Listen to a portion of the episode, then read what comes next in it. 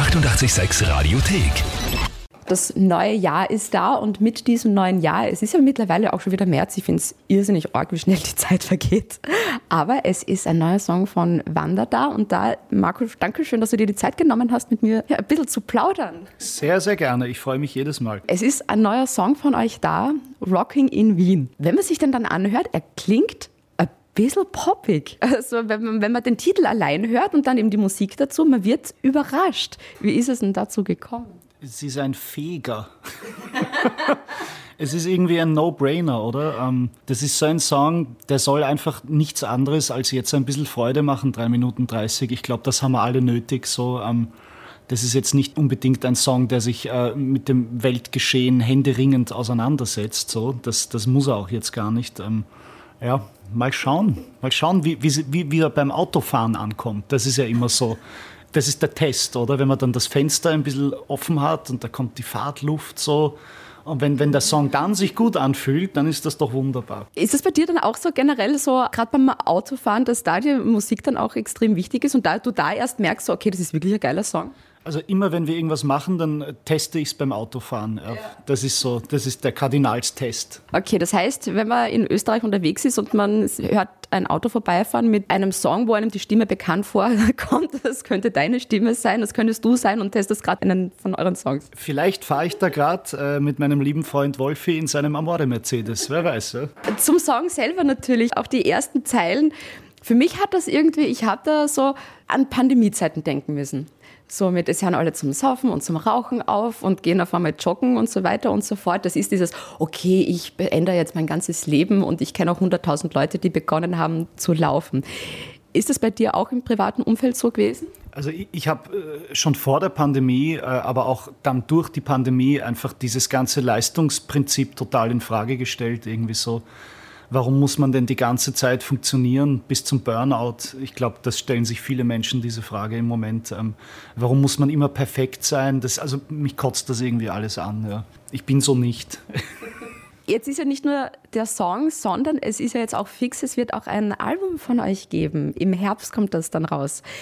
Wie lange hat es da jetzt wirklich gedauert, bis, bis das gestanden ist, bis das fertig? Durch das ganze Coroni, Coroni haben wir ein bisschen Zeit gehabt so und ja, in den letzten zwei Jahren ist irgendwie so schleichend eine Platte entstanden. Ähm, ich glaube, sie, sie ist wahrscheinlich wesentlich dynamischer als die letzte. Sie ist schon fast forward, es ist schon Rock'n'Roll. Ich bin sehr gespannt. Ist ja noch ein Zeitteil hin, aber die Platte fühlt sich gut an. Also mir gibt sie ein gutes Gefühl und das habe ich jetzt auch nicht immer, wenn ich was mache. Textlich, ich möchte mal so ein bisschen nachhaken, weil ich das jetzt mittlerweile schon doch ein paar Mal auch gehört habe.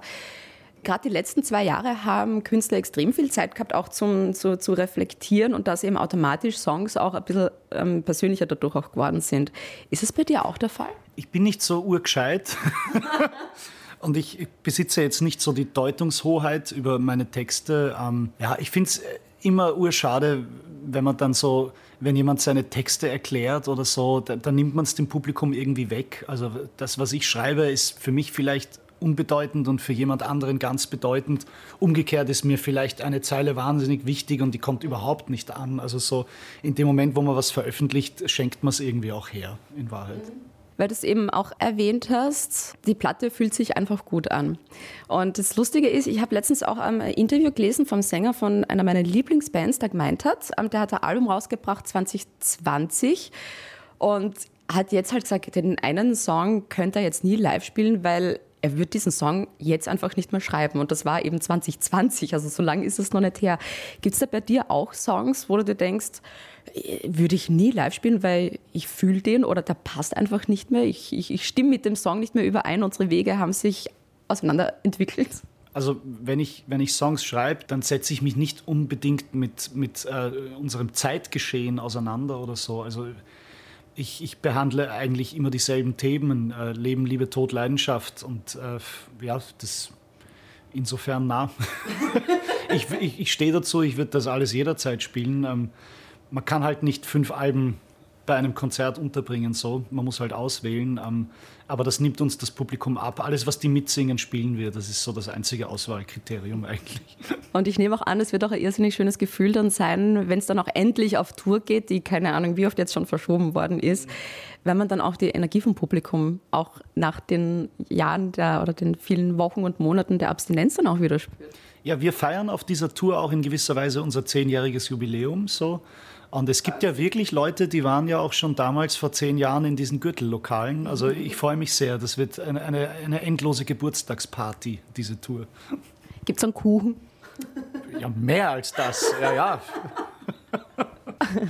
Ich habe ja vor dem Interview mir gedacht, wo fange ich jetzt am besten an, mit dir um, zu reden über was? Weil es ist ja nicht nur das, du hast ja was anderes Großartiges auch noch gemacht, nämlich Filmmusik. Nämlich die Geschichten von Franz von der Christina Nöstlinger. Wie ist es denn bitte schön dazu gekommen? Ähm, also ich habe das zugesagt, weil ich irgendwie das, das Erbe der Nöstlinger gerne mit hochhalte. Ähm, ich verehre diese Frau und äh, finde das eine ganz wichtige Figur, äh, die auch in gewisser Weise ein, ein nationales Gewissen verkörpert, äh, das jetzt auch fehlt in dieser Zeit, finde ich. Also ich vermisse sie auch sehr als Autorin.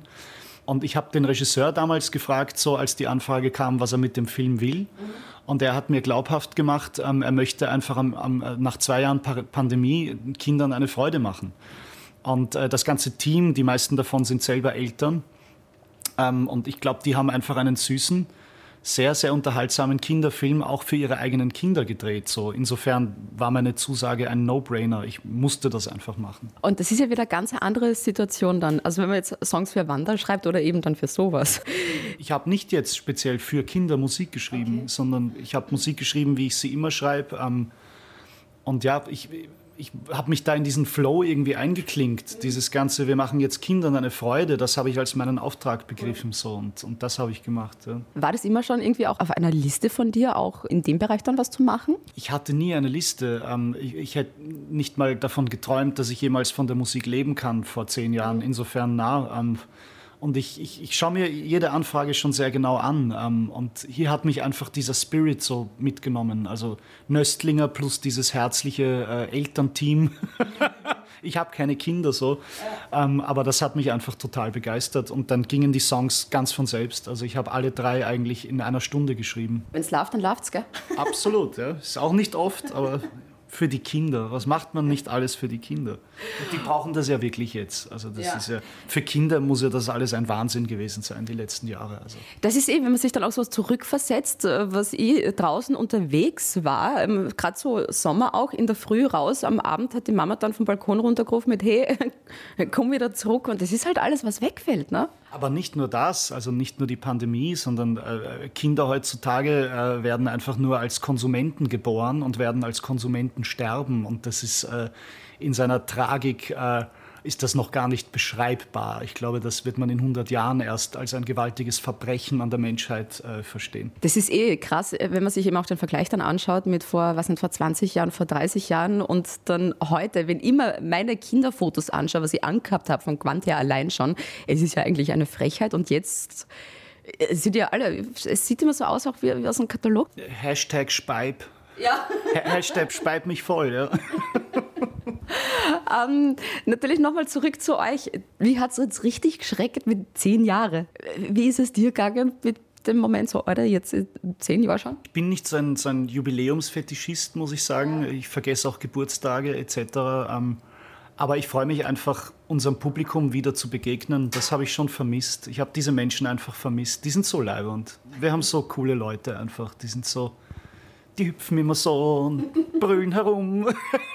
Und das Bier fliegt. Genau, es, es sind genau meine Leute einfach. Ja, super. Gibt es trotzdem irgendwas, dass du, ähm, wenn du jetzt in der Zeit zurückreisen könntest zu, den, äh, zu der gesamten Band von vor zehn Jahren, was du ihnen vielleicht noch ausrichten möchtest oder mit auf den Weg geben würdest? Ich bereue nichts.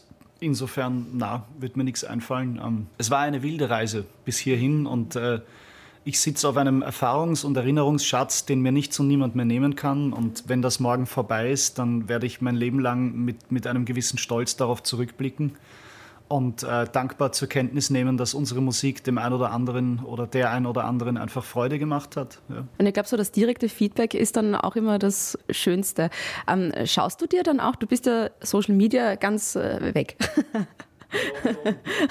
Eben, das ist jetzt nicht so. Es gibt ja oft irrsinnig schöne Kommentare, auch wenn man auf Facebook schaut, ähm, gerade zu euren Songs mit oder gerade auch bei Konzerten mit, hey, ihr habt uns Kraft oder habt mir Kraft gegeben. Ähm, liest du dir das eigentlich dann durch? So einmal im Jahr überfliege ich ein paar Sachen, ähm, aber ja, ich, ich erlebe ja das Publikum dann auch im Gespräch oft oder manchmal auf der Straße so. Oft spricht mich auch jemand an, der, der sich nur kurz bedanken will oder so. Also das sind schon Dinge, die einen sehr bewegen und äh, ja, das ist äh, nicht selbstverständlich. Und im Herbst schenkt ihr uns ja ähm, viel mehr neue Musik. Ich hoffe natürlich auch, dass es davon noch ein paar, den einen oder anderen Single-Release noch geben wird. Ist das Album jetzt eigentlich schon fertig, fertig? Kannst du dir das schon in voller Länge anhören? Ich glaube, ein Album ist nie fertig, ähm, aber irgendwann muss man sagen, jetzt reicht es einfach, sonst wird man wahnsinnig. Ähm, äh, es ist jetzt auf einem guten Weg, die wird schon. Und wie kann man sich dich dann eigentlich dann vorstellen, so als, als Arbeitsmarco. Im Studio, wenn du dann wirklich dann auch an Songs arbeitest, wenn aufgenommen wird, wie viel Platz zum Spaß haben ist dann oder, oder wie, wie, wie fokussiert bist du da? Also wir lachen viel und äh, auch, auch äh, die Chemie passt halt einfach zwischen allen Beteiligten. Äh, mit unserem Produzent Paul Galister mache ich das jetzt seit zehn Jahren auch oder vielleicht sogar noch länger. Ähm, wir verstehen uns blind ähm, und äh, das kam uns zugute bei dieser Platte, dieses blinde Verständnis und diese gemeinsame Vision einer Musik.